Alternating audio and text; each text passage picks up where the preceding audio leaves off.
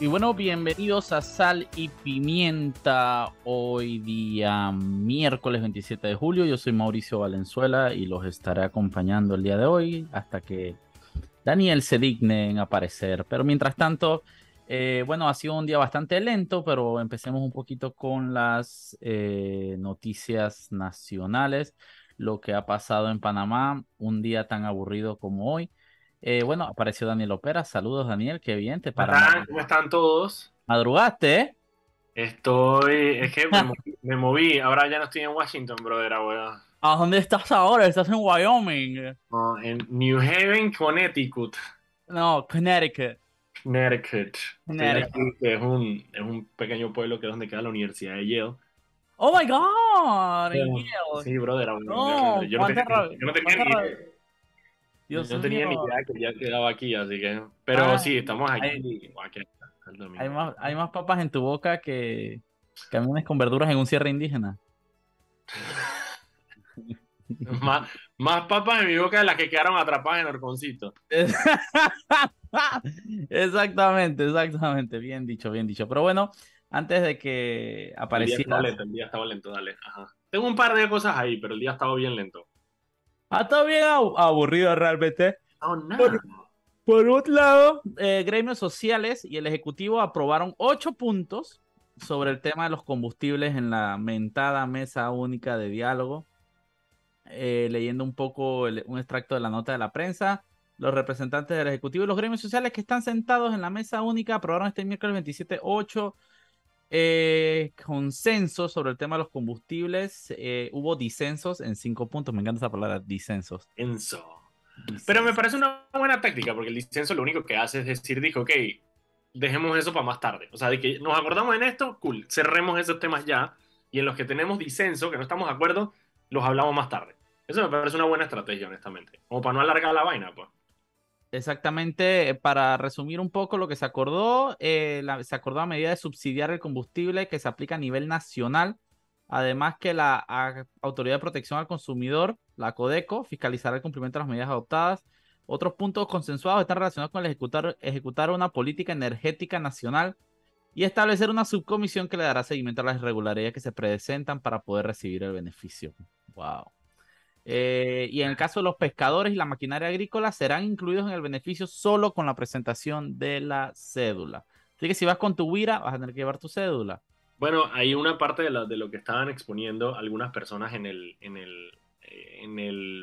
en la mesa, era que no querían que les pidieran absolutamente nada. Y entonces Álvaro Alvarado subió un video de una de las dirigentes, no sé quién es, diciendo que se habían dado casos de personas que tenían, tenían, por pensión alimenticia y que no le estaban dando. Y que, señor, si usted tiene problemas de pensión alimenticia, yo estoy completamente de acuerdo que usted no debería recibir ningún tipo de beneficio hasta que no arregle su problema con su pareja.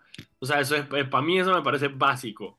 Es decir, que sí, efectivamente, esa persona no está dando el alimento al niño, me parece lógico que tampoco pueda recibir los beneficios de una medida como esta. Ah, es que, es que cuando tú debes pensión alimenticia, tú no puedes ni circular en la calle hoy en día. Te yo creo, yo veo completamente válido que no te den el, beneficio. Y, y, que feo viniendo una mujer, que es de que la más afectada por esto es de que no, déjenlo, que los, hombres estén por ahí, que no denle gasolina barata. No, Me pareció muy raro. Eso, y la otra medida que ella tenía era de que si las personas tenían boleta, lo cual creo que no es cierto. O sea, Eso no tiene que ver, tiene que ver con tu placa eh, y tu, placa, Pero bueno, también, a ver, si tú tienes un carro, tú tienes que pagar un impuesto sobre ese carro.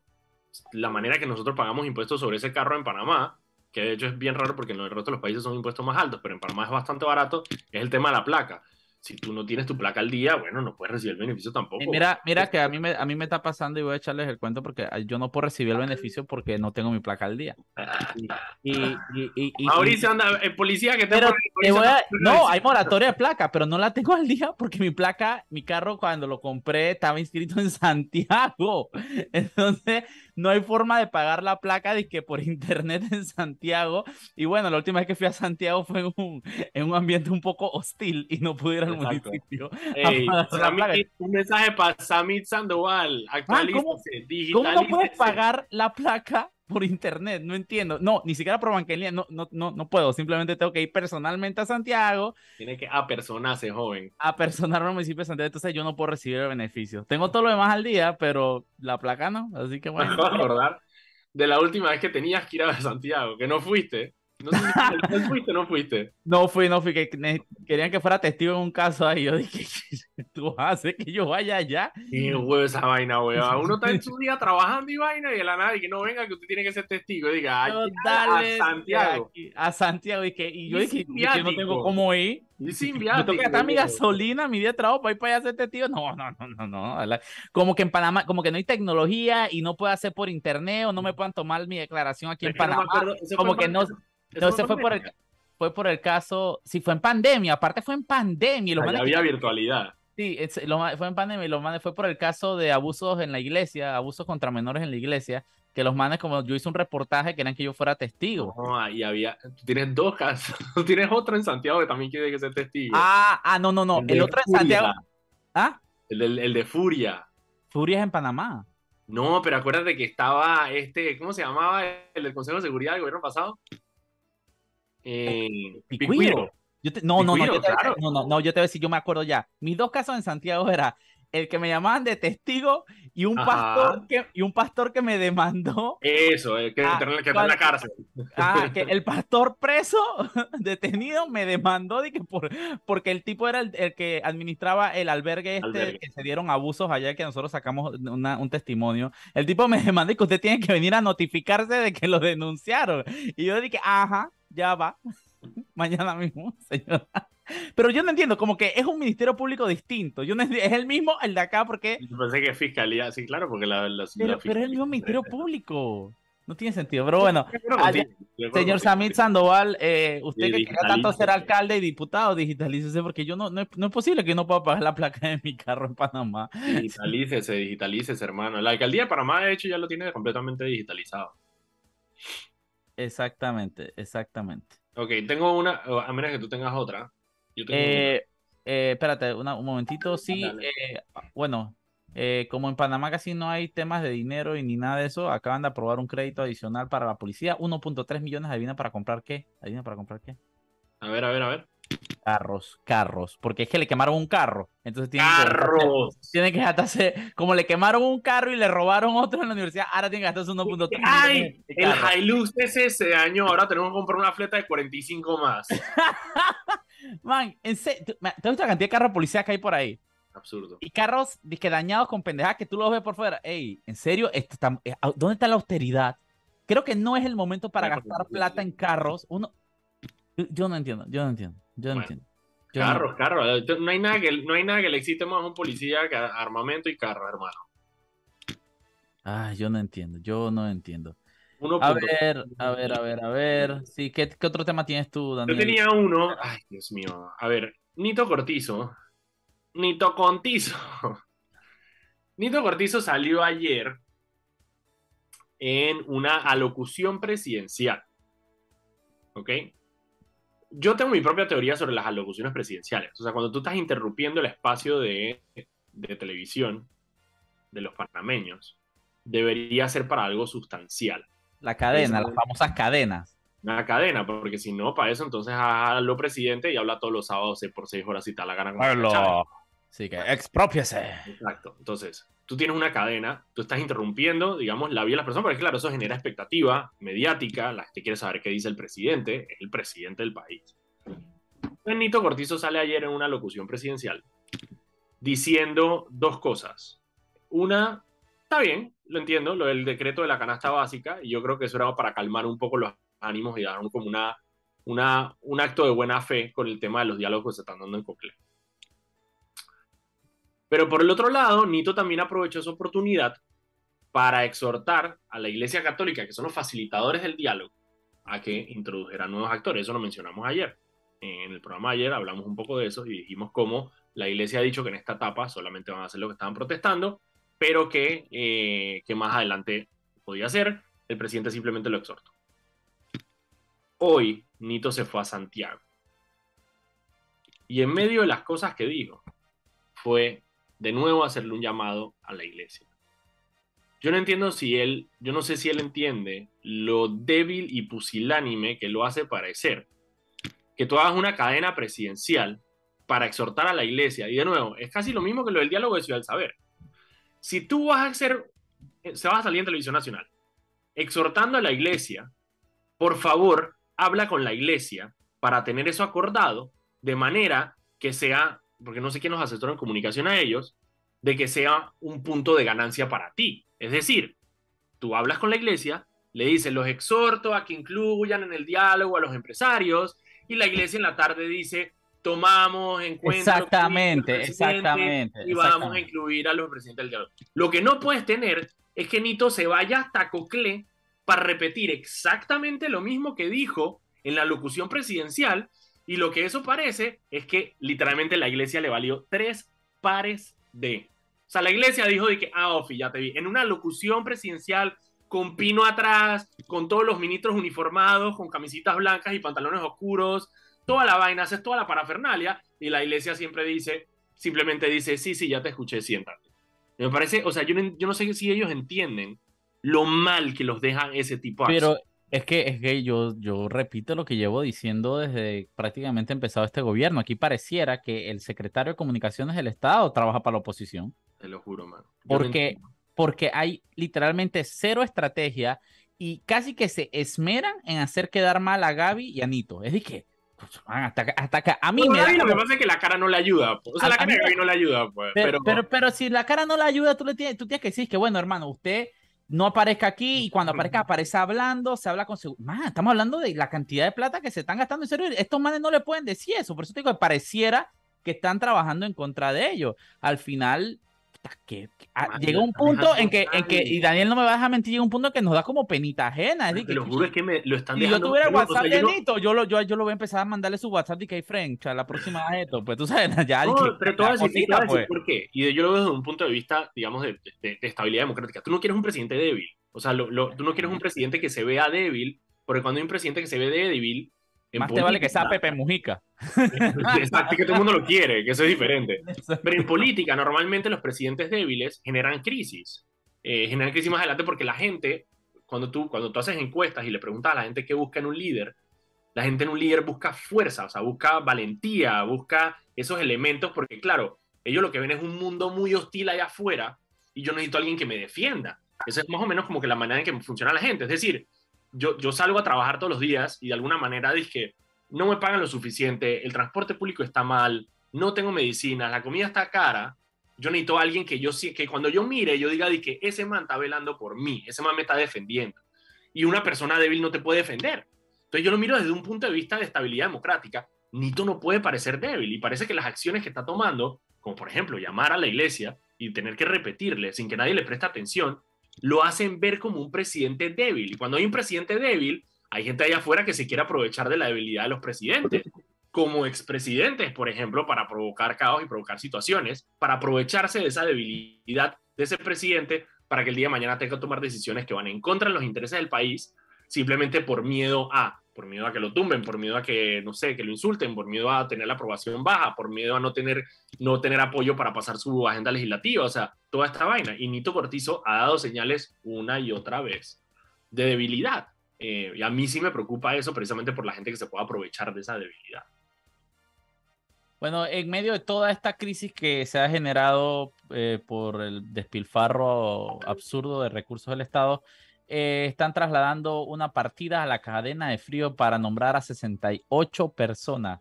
La respuesta del gerente de la, de la cadena de frío fue, no son botellas. Ah, eso, fue la, eso tiene, que, tiene que hacer, qué bueno que tenga que hacer la aclaración.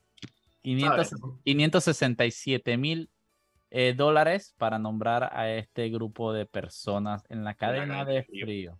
Yo tenía otra antes que no vayamos al cambio, vayamos con nuestro invitado, que fue todo lo que pasó ayer con el tema de Edison Brose y Carles. Em, no sé si lo, tú lo viste, Mauricio. Eh, yo vi un, ton, un, tirejal que hubo que Edison le dijo que tan, tanta planilla, tanta vaina para que estén presentando a huevazones de proyectos de ley. Eso fue lo que dijo Edison. Edison se paró en la Asamblea Nacional y dijo lo que mucha gente está pensando, en lo di el crédito a Edison Brose, y dijo, hey, ¿qué estamos haciendo nosotros aquí en la Asamblea? En vez de estar presentando a huevazones, presentemos cosas que verdaderamente sean importantes para la ciudadanía. Normal, día cualquiera en la asamblea, honestamente. Y salió Motosierra Carles, salió Motosierra Era, ah, pero, pero, pero es que ahí va la vaina.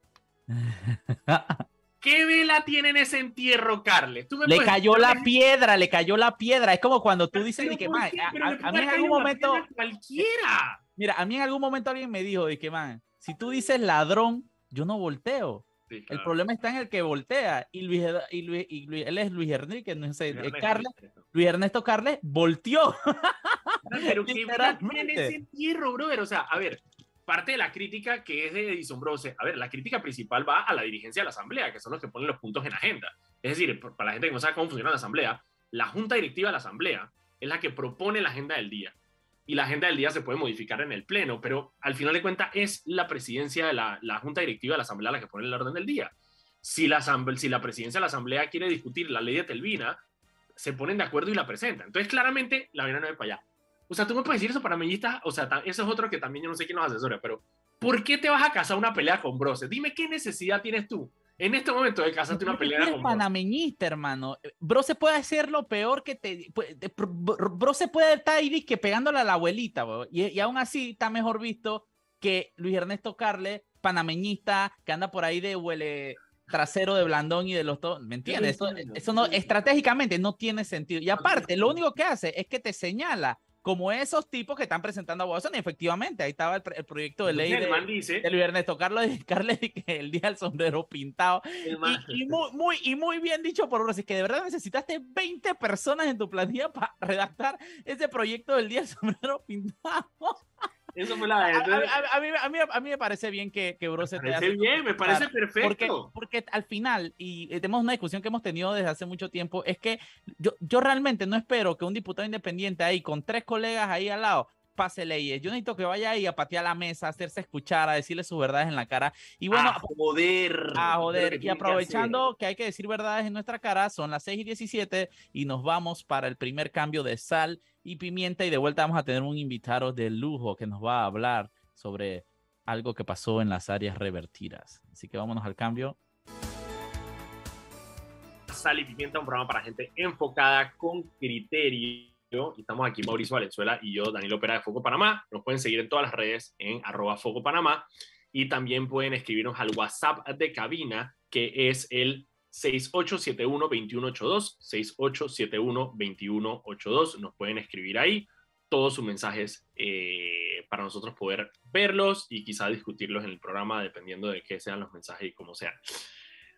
Ok, Ah, también recuerden que pueden escuchar y ver todos los programas que nosotros tenemos en el canal de YouTube de Radio Panamá y lo pueden escuchar en Spotify. Eh, ayer estuvimos hablando con los dos pelados, los dos jóvenes que se pararon de la mesa de diálogo en, Veragua. Estuvo bien interesante el programa. Si quieren, escúchenlo. Está ahí en el canal de YouTube. Ok, tenemos en el programa hoy al capitán. Hay que decir, ¿hay que decir capitán o no nada más Juan Ramírez? No hace falta. Solamente no hace falta. Juan Ramírez está aquí con nosotros. Él es, eh, él es parte de la Junta de Desarrollo Local de Clayton y Albrook. yo, te, yo tengo que interrumpir, yo tengo que interrumpir porque si yo fuera capitán y yo pretendo sacar mi licencia para ser capitán de motor fuera de borda, yo espero que todo el mundo me diga capitán el resto de su vida. Yo nada más digo. es, demasiado, decir capitán Mauricio Valenzuela. es demasiado difícil manejar esa lanchita como para que la gente no me reconozca todos los días como capitán. Así que aquí estamos con el capitán Juan Ramírez, mi respeto, señor.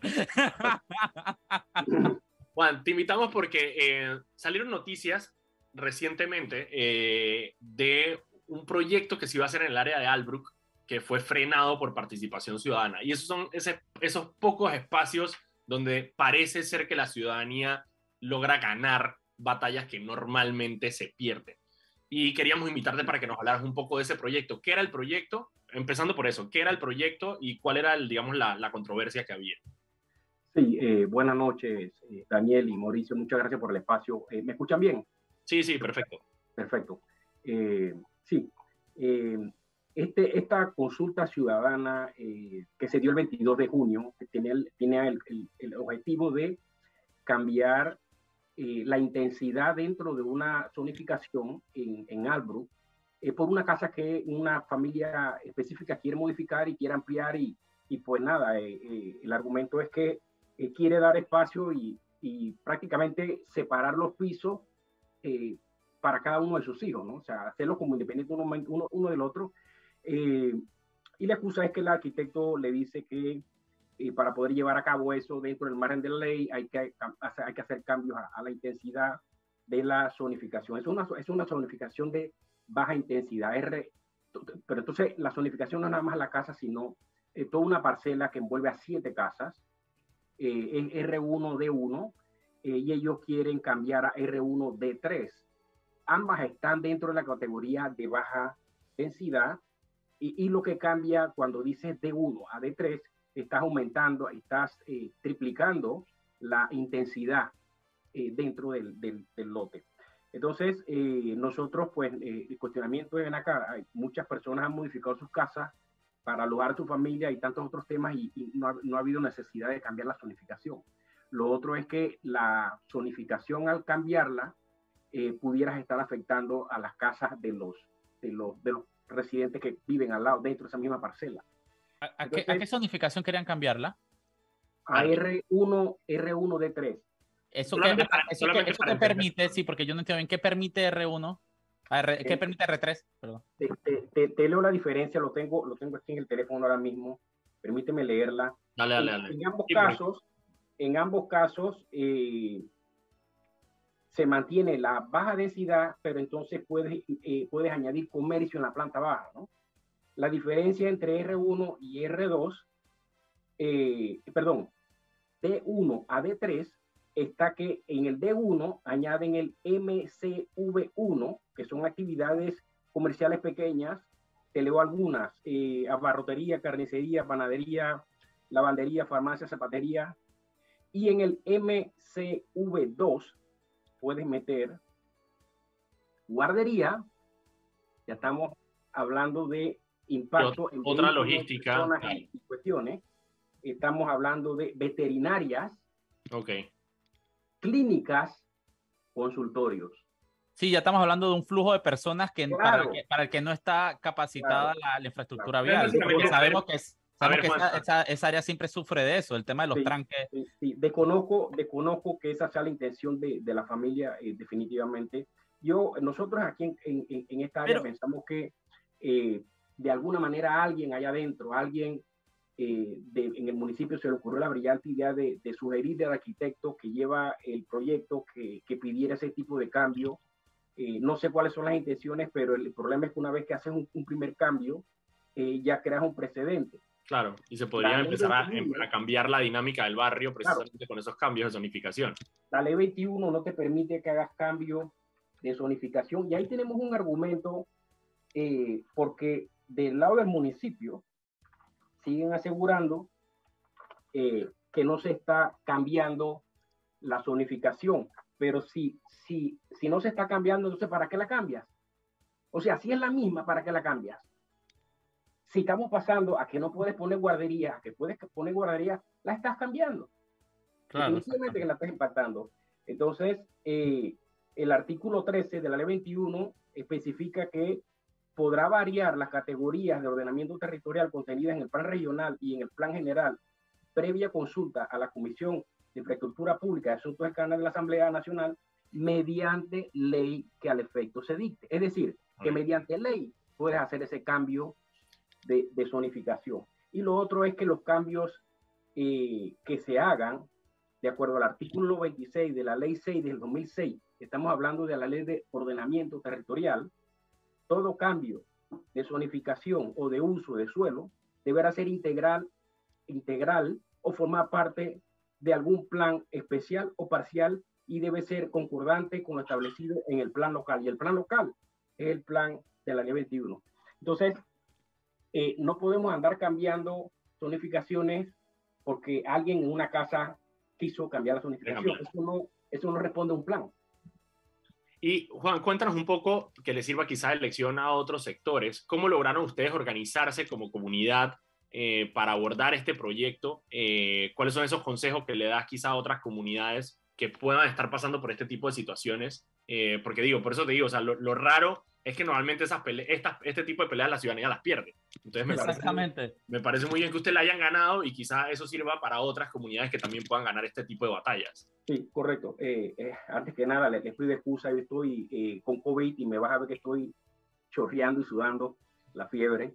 Pero sí, mira, no, nosotros, nosotros mira, algo, algo que Clayton siempre han estado organizados desde 2004 aproximadamente. Pero incluso, antes de la, incluso antes de tener las, las juntas de desarrollo local ya había comunidad organizada. Claro, claro, claro, claro, Y ahora que, que, que entró la descentralización, eh, pues nos tocó que nos organizaron porque eh, no, nadie nos dijo que íbamos a ir juntos a Albrook y Clayton. Inclusive ambas comunidades enviamos nota a la Junta Comunal, oye, Clayton tiene una, una población inmensa, eh, queremos ir solo, Albrook hizo lo propio, pero bueno, e, eso es historia, eso o sea, no, no funcionó. Entonces, bueno, estamos trabajando, eh, ambas comunidades nos pusimos de acuerdo, revisamos el documento, fuimos al área, vimos todo y, y, dijimos, ¿sabes qué? Tanto en Albrook como en Clayton, mira, aquí en Clayton, a dos calles de mi casa, eh, quitaron un edificio de dos pisos y levantaron uno de cuatro. Y ahí no se cambió la zonificación. Eh, en Albrook hay, hay, algo parecido, de dos pisos pasaron a tres pisos, no cambiaron la zonificación del área. Entonces, claro, siempre te queda la espinita es eh, qué interés hay en cambiar la zonificación justamente en esa esquina.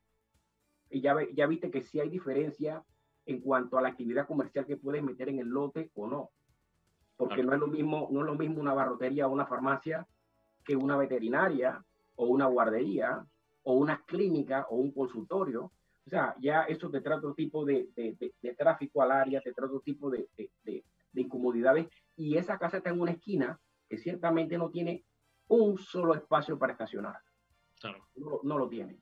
Entonces, claro, nosotros eh, eh, nos organizamos y eh, lo que me comentaba, Esto fue, digamos, en conjunto en, en, la Junta de Desarrollo Local, ¿qué otras organizaciones o qué, o qué más? Simplemente los vecinos pudieron participar. estuvo presente, estuvo, no lo sabíamos, pero se presentaron. Es que hicimos masivo el llamado. ¿qué, hace, ¿Qué hace el municipio? El municipio, ellos cuelgan la consulta ciudadana que le ponen así consulta, consulta ciudadana y cuando llegamos allá nos dijeron, no, es que esto es una consulta pública y las reglas que tú me estás trayendo de 30 días y de no sé qué, eso es otra cosa, esto es consulta pública. Digo, pero el papel dice consulta ciudadana, entonces, ¿de qué estamos hablando? Sí, sí, la, maleantería, la, maleantería, usual del municipio, que fue la misma del mercado, de la playa, la misma.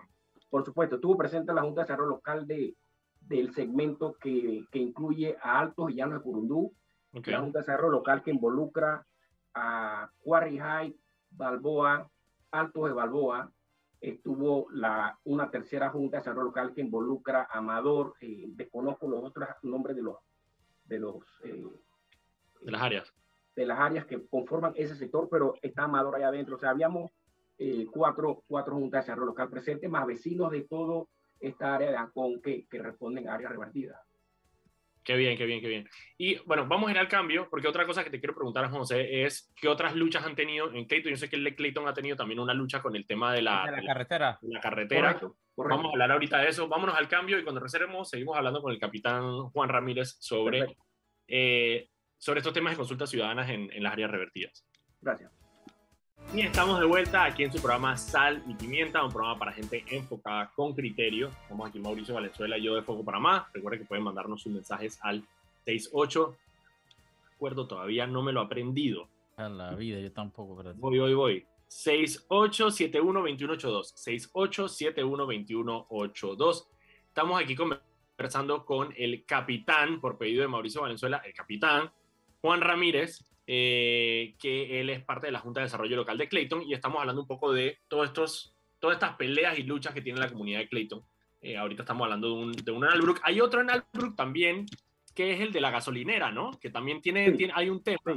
Sí, bueno, eh, ese tema de la gasolinera, aparentemente los padrinos de esa gasolinera son bastante grandes porque no, fíjate que la, la Comisión de Infraestructura de, de, la comisión de... de paréntesis, solamente para explicar a la gente, esta gasolinera es una gasolinera que va a quedar en esa calle que está sola, que va desde la rotonda de Clayton... Espérate, espérate, espérate, Estamos hablando del terreno de esa gasolinera abandonada. No. No está abandonada. No, no, no. No, no, no. Ese es otro. No, ah, porque yo sé quién es el dueño de ese terreno. No, no, no, no, es ese. Tú te montas al y ahorita están presos en Nueva York. te montas a la carretera que va hacia Albrook Mall por la parte de atrás, que hay unas bodegas ahí, una fábrica de pintura y eso. En esa carretera están construyendo una gasolinera. Ah, que hay como un búnker que es una Gliden. Ajá, exactamente, ahí. Ahí está. ¿Cuál? No, no, no. Ese, búnker. Ah, no, no, ese es en el. No. Sí, eso no está, Esto es dentro de Albrook, dentro de Albrook, eh, cuando entras a Albrook por la parte de atrás, Ajá. pasas pasas la, la calle de la, de la, escuela Atenea y avanzas un poquito y te queda más Ya sé, ya, ya, ya, ya, ya, ya sé, ahora sí ya muy bien, ya muy bien. Ahí están construyendo una gasolinera que está en este momento, no sé si se la están construyendo o está detenida, pero también tuvo no, su está, tema. Está en construcción, eh, eh, se detuvo, se, se, se, logró detener por un par de meses, pero ni siquiera el término que dio la jueza se cumplió porque lo levantaron, lo levantaron, esta gente insistieron, insistieron, eh, ahí to, todos se han opuesto, los vecinos, ahí estuvo presente la, la, la, Comisión de Infraestructura y, y, y, Asuntos del Canal de la Asamblea de, de, de, Nacional estuvo presente, ellos hicieron la inspección, ellos fallaron en contra, que el espacio no da la servidumbre de una, las distancias ahí no cuadra nada para alojar una gasolinera y de todas maneras, de todas maneras la están haciendo. A lo bestia. Sí, sí, sí. A lo, a lo chepano. y entonces, usted, pero usted no le han dado respuesta entonces sobre ninguno, o sea, han puesto recursos, ha habido algún tipo de... de, de Fallan en de contra de nosotros. puedan incidir fallan en contra, exacto, todo falla en contra y entonces están diciendo que lo que la inspección de la Comisión de Infraestructura de, de la Asamblea no es vinculante. Uh -huh. Sí, para eso sí no sirve la Asamblea, ¿no? Sí, exacto. Eh, ok, entonces, y cuéntanos entonces, el, eh, hablando de las luchas que tiene la comunidad de Clayton y el área revertidas, el tema de la, la carretera, carretera, que va desde la ciudad de la Sadalud hacia El Dorado por dentro de Clayton. Eso ha sido una lucha de años. ¿Cuál es el estatus de eso si sabes ahora mismo? Eh, espérate, ¿estás hablando de la foresta? Sí, la foresta, sí. Bueno, esa, esa, esa están con ganas de abrirla, eh, definitivamente. Para nosotros, toda la intención que tienen, quien quiera que esté arriba en el, en el, gobierno, toda la intención de poner una carretera de cuatro carriles desde la rotonda de Clayton hasta la calle de Seguro Social y dejarla ahí inconclusa, es entonces crear un cuello de botella que la gente diga está incompleta y entonces, ah, vamos a terminar la PAM y nos conectan arriba con la ciudad hospitalaria. Esa es una licitación eh, que casualmente el día lunes abrieron los sobres en contra de viento y marea, en contra de todas las denuncias que nosotros venimos haciendo eh, desde, desde el día 16 de mayo, eh, y nos enteramos porque vimos a la gente midiendo en la carretera y yo creo que está pasando aquí, entonces entramos para compra y vimos la licitación, porque no, no están cumpliendo con la ley. La ley, la ley 6 de transparencia te dice que eh, cualquier eh, proyecto de infraestructura requiere una consulta ciudadana. Inclusive, ese es el artículo 24 de la ley de transparencia. El artículo 25 te, te define cada uno de los... Eh, de, los, de las herramientas que puedes usar como, como, como consulta ciudadana y al final te dice que la, la institución tiene que hacer público, tiene que decir cuál va a ser el instrumento de consulta ciudadana que va a utilizar antes de publicar los pliegos, los pliegos de cargo. Nada de eso se hizo, enviamos notas, hicimos piquetó al MOP, eh, eh, eh, nada, ellos van porque van, ¿no? lo, más que nos dieron, bueno, la carretera de cuatro carriles no la vamos a ampliar, solamente vamos a, a reconstruir la calle que está, ¿verdad? Ah. Pero el ancho que nos habían marcado de cuatro vías se mantiene eh, en, en, este revestimiento de, de, los únicos dos paños. O sea, eh, yo no sé a quién engañan, ¿no? Aquí o sea, vamos a estar eh, pendientes, vamos a meter los recursos que tengamos que meter, pero es increíble. Entonces, esto es una licitación llave en mano. O sea, aprendieron bien pretty lo, lo, las andanzas de, del, 2000, del gobierno del 2009. Uh -huh. esto, esto, mira, en Chitré, no sé si han ido a Chitré, hay unos monumentos en el cruce eh, para ir a, a, a, Los Santos con la circunvalación, la carretera está rota desde, desde, desde ese periodo presidencial. Sí, sí, está, está ahí, está ahí todavía y no han hecho absolutamente nada. Y allí está, y allí está. Y, y, y, los pocos comercios que habían en la villa, los santos quebraron todo sí. porque quién quería ir para la villa. Si te tardabas un montón ir y regresar por culpa de, de esto, ¿no? Entonces, esto también es un contrato llave en mano eh, que nosotros, y, y, que se va, y que no está la plata esto va con préstamo. Entonces, y con préstamo, y con préstamo privado, que una de las cosas que la gente no entiende llave mano. Llave mano, recuerden que es cuando tú le das toda la responsabilidad de financiamiento al contratista. Es decir, tú contratas la obra completa y el contratista tiene que estar encargado de buscar el financiamiento, producir la obra y después entonces tú le pagas al contratista. Pagas con la obra terminada y totalmente son, Ajá, justamente son un poquito más caras esos claro, contratos. porque por el riesgo, que el riesgo lo lleva completamente. Y un contratista privado nunca va a tener mejor financiamiento que un país. Un país, precisamente por, por, su tamaño y por su poder, puede acceder a fondos internacionales con intereses más bajos, especialmente Panamá, que tiene muy buenas perspectivas económicas. Entonces tú le estás pasando eso al contratista, que tiene que ir entonces ir a la banca privada a conseguir préstamos normalmente con intereses más caros, que al final se lo traslada, evidentemente, a el Estado. Entonces salimos con una obra de la cual no tenemos control financiero y nos sale más cara precisamente por no querer hacer ese trabajo de buscar los fondos, precisamente porque queremos es patear esa pelota y que sea el gobierno que viene el que pague esa plata y no tengamos que ser nosotros. Casualmente hoy, justamente hoy nos contesta el MOB, me trajeron la nota a la casa y la nota tiene fecha del día que abrieron los pliegos, los descarados, ¿no? El día que abrieron los pliegos es que me contestan. Y dice que la consulta ciudadana, mira, escucha, que la consulta ciudadana ellos la colgaron en su página web desde el día 3 de junio para que las personas pudiesen colgar allí sus inquietudes y, su, y sus eh, eh, cualquier idea que tengan sobre, sobre lo, o quejas sobre el proyecto. O sea, para ellos una consulta ciudadana es que la persona se mete en una página web y escriban cualquier tema. Y eso no es una consulta ciudadana. Wow. Este tema lo vamos a llevar a interpretación con la y tenemos que llevarla, pero eso no es una consulta ciudadana. Bueno, mira, yo creo que con, la, con el historial que hubo ahorita con la Corte, con el tema del mercado del marisco, eh, puede que tengan una buena, una buena chance ustedes en la Corte, porque la Corte ya ha fallado, eh, digamos, protegiendo esas consultas ciudadanas y le ha echado para atrás a la alcaldía. Más uno, eso es la alcaldía, vamos a ver si con el MOP pasa, pasa lo mismo, pero en, el caso, es que, es, que esa es la belleza de la descentralización para que, para que las personas que no conocen, allá hubo cero duda y el juez falló rápido a favor de la ciudadanía porque estaban usando, que se pretendía usar dinero de la descentralización. Y ahí en la descentralización, la ley 37 del 2009 te dice claramente cuáles son los pasos para llevar a cabo la consulta ciudadana. Acá es la consulta ciudadana que está dentro de las herramientas son las mismas, simplemente que la ley de transparencia no tiene tanto detalle como la ley de centralización que la ley de transparencia viene en el 2002. Entonces, bueno, sí, vamos a hacer la lucha eh, definitivamente eh, eh, existen herramientas como la, la, la audiencia, no, la, la, audiencia pública para fiscalizar la obra. Toda obra de gobierno puede ser fiscalizada y se arma, se arma un equipo, se arma una directiva y se registra en ANTAI. O todas esas herramientas, pero este, esta, esta ampliación de la calle no es nada más Cleito. Esto es un grupo que va dentro de una licitación que son diferentes obras y una de ellas, adivinen cuál es, van a reventar el Parque Soberanía desde la entrada, desde el cruce con, con, con Gamboa hasta Chilibre. Sí, eso es parte de uno de lo que hay, ampliar la carretera que se llama la carretera forestal, creo que se llama esa carretera. Esa es la forestal, pero entonces en vez de arreglar la que está, quieren hacer una nueva, sí. pero por fuera, dentro del bosque, Parque Soberanía. Parque Soberanía. Qué bestialidad. área protegida. Necesita estudio de impacto ambiental categoría tres, que no lo sacas en menos de un año.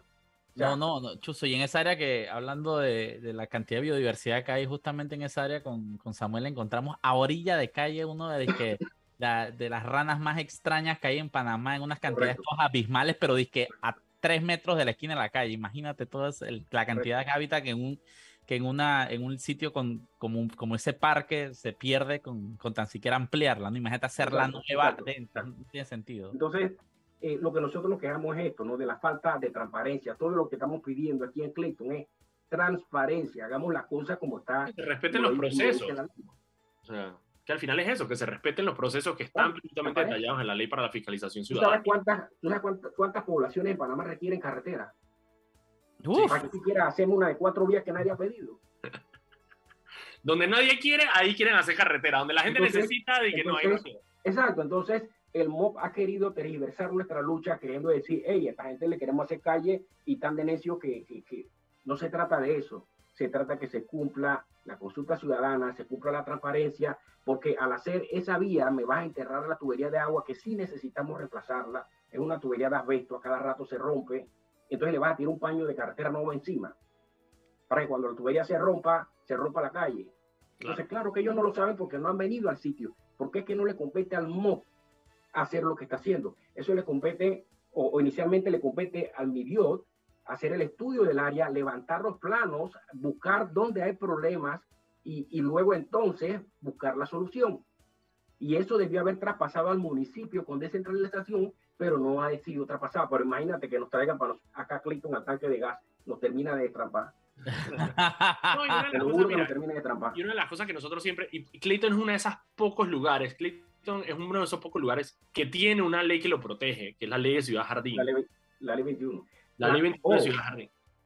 La ley 21 viene, es, un, es un globo amplio, va hasta Chilibre, algo de acá, más allá arriba. Ah, Toda esa área está dentro de la ley 21 la resolución, porque es una resolución, la resolución de Ciudad Jardín, que es la que le da carácter de Ciudad Jardín a, lo que tenemos hoy, se, se, hizo, eso es un decreto, una resolución ejecutiva del MIDIOT y se hizo por la ley 21, justamente para eh, normar las zonificaciones de todo lo que ya, de lo que revirtió aquí y decirte que si tú vas a ampliar, si vas a hacer más casas, si vas a hacer más cosas, cómo hacerlo, ahí te marca el tamaño de las calles, las dimensiones, cómo el ángulo de las curvas, las aceras, las cunetas, todo está descrito ahí adentro. Entonces, ahora viene el MOPA a decirnos que nosotros tenemos una vía que es la de Metro Laca, que es una vía de categoría secundaria, cuando no es cierto. La vía de Metro Laca es una vía colectora. ¿Y por qué no quieren dar una categoría más alta? Porque así ellos dicen que la servidumbre es más amplia y entonces están diciendo que los vecinos se han cogido lote. Y eso no es cierto. Eso no es cierto.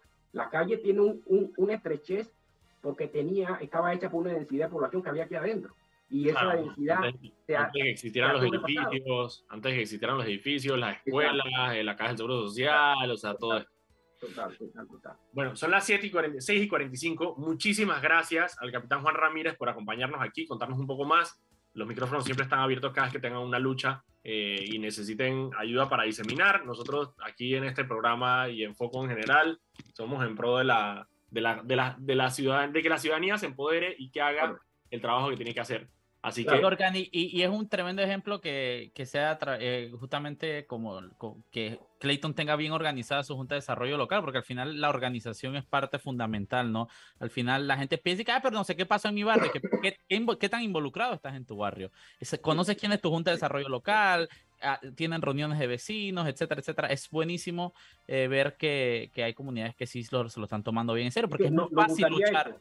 me gustaría eso, poder, poder llevar pequeñas cápsulas a, demás comunidades para que, para que vayan eh, empapándose de qué se trata esto, porque en, muchas comunidades ni siquiera saben que existe, esto es una herramienta que ya está, una herramienta a la que, que, a la que se le incluyen fondos todos los años, o son fondos acumulables a cada municipio del país, y, y las personas desconocen de esto. O sea, para mí la mejor herramienta para acabar o para por lo menos empezar a disminuir el clientelismo político es la descentralización, justamente. Sí, la descentralización es una belleza.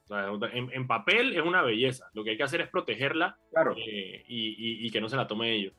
Bueno, tenemos un amarre que es una ley que sacaron este año los municipios para quitarle el 100% de los fondos de descentralización y usarlos en gastos operativos. Y e, esa ley vence eh, el 31 de diciembre del año en que acabe el, el, el, el estado de emergencia. Es decir, que si Nito quita el estado de emergencia en enero de 2023, nos tenemos que aguantar todo ese año sin fondos en la descentralización.